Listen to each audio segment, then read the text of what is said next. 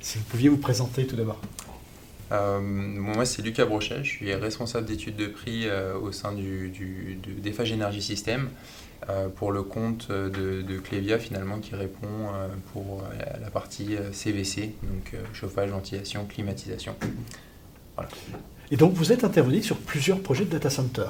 Euh, exactement. Euh, c'est pas forcément mon cœur de métier. Euh, on répond à un certain nombre d'appels d'offres, euh, le grand tertiaire, les projets de gare. Mais effectivement, on, s'est développé dans la partie data center et j'ai répondu à un certain nombre de, data centers récemment. Qu'est-ce que vous apportez Qu'est-ce que votre fonction apporte au projet de data center? Qu'est-ce que ça Qu'est-ce que ma fonction apporte? Oui. Euh, bah, je suis euh, la porte d'entrée finalement pour les, euh, pour les, les MOA, les, maîtrises d'ouvrage. On est la, la porte d'entrée donc, sur le chiffrage. On va étudier les, affaires. et donc on va constituer une offre qualitative techniquement et financièrement pour la présenter aux, clients potentiels et, finalement réaliser à terme le, leur data center. Quel est le, cursus que vous avez suivi pour exercer ce métier? Parce que c'est quand même original.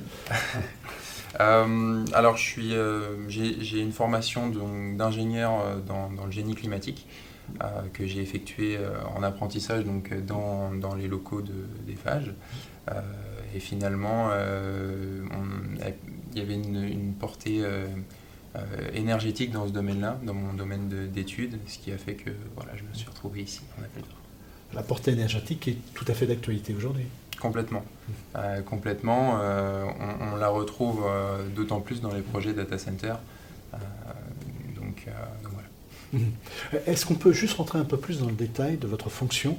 Qu'est-ce que vous faites exactement? Vous, vous, élaborez la tarification d'un projet, finalement, mais ce qui va avoir une répercussion sur le prix que va payer le client et le prix dans un data center que les clients du data center vont payer, j'imagine.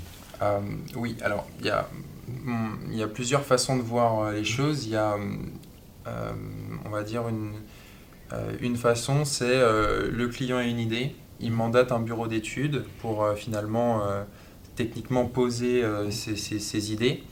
Euh, dès lors que ça s'est fait, ils peuvent nous envoyer donc, euh, la consultation, le dossier de consultation, et à partir de, là, on va devoir effectivement mettre un prix sur une technologie. Mais c'est pas que ça, c'est aussi euh, l'idée de se dire est-ce que il y a, a une faisabilité qu'on a le devoir de conseil, donc on, on, doit dire ça fonctionne, ça ne marche pas, on a plutôt l'habitude de faire comme ça, on a le devoir de conseil, et donc c'est finalement un, un, mix entre euh, vérification technique euh, de la faisabilité et euh, finalement, oui, un, mettre un prix sur, sur une technologie.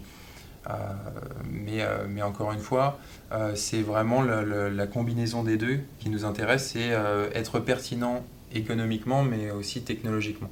Mmh, tout à fait. Alors, vous travaillez beaucoup dans le domaine tertiaire, oui. un petit peu sur les data centers. Ouais. C'est sexy les data centers? c'est sexy. Euh, bah, disons que pour, euh, pour une personne du, du, bâtiment, euh, on va pas se mentir, c'est à celui qui a les plus, gros, les plus grosses valeurs, les plus gros ratios, etc. Donc dire j'ai un bâtiment de, de, de 100 mégas, j'ai des tuyauteries en DN 300, c'est toujours, toujours montrer le petit plus par rapport aux autres. Et on va pas se mentir, le data center, c'est c'est quelque chose qu'on ne retrouve pas dans le tertiaire. C'est assez énorme d'un point de vue énergétique, des, des, des, gros, des grosses volumétries. Mhm. Et donc, euh, donc on, on, donne envie aux autres quand on parle de ça.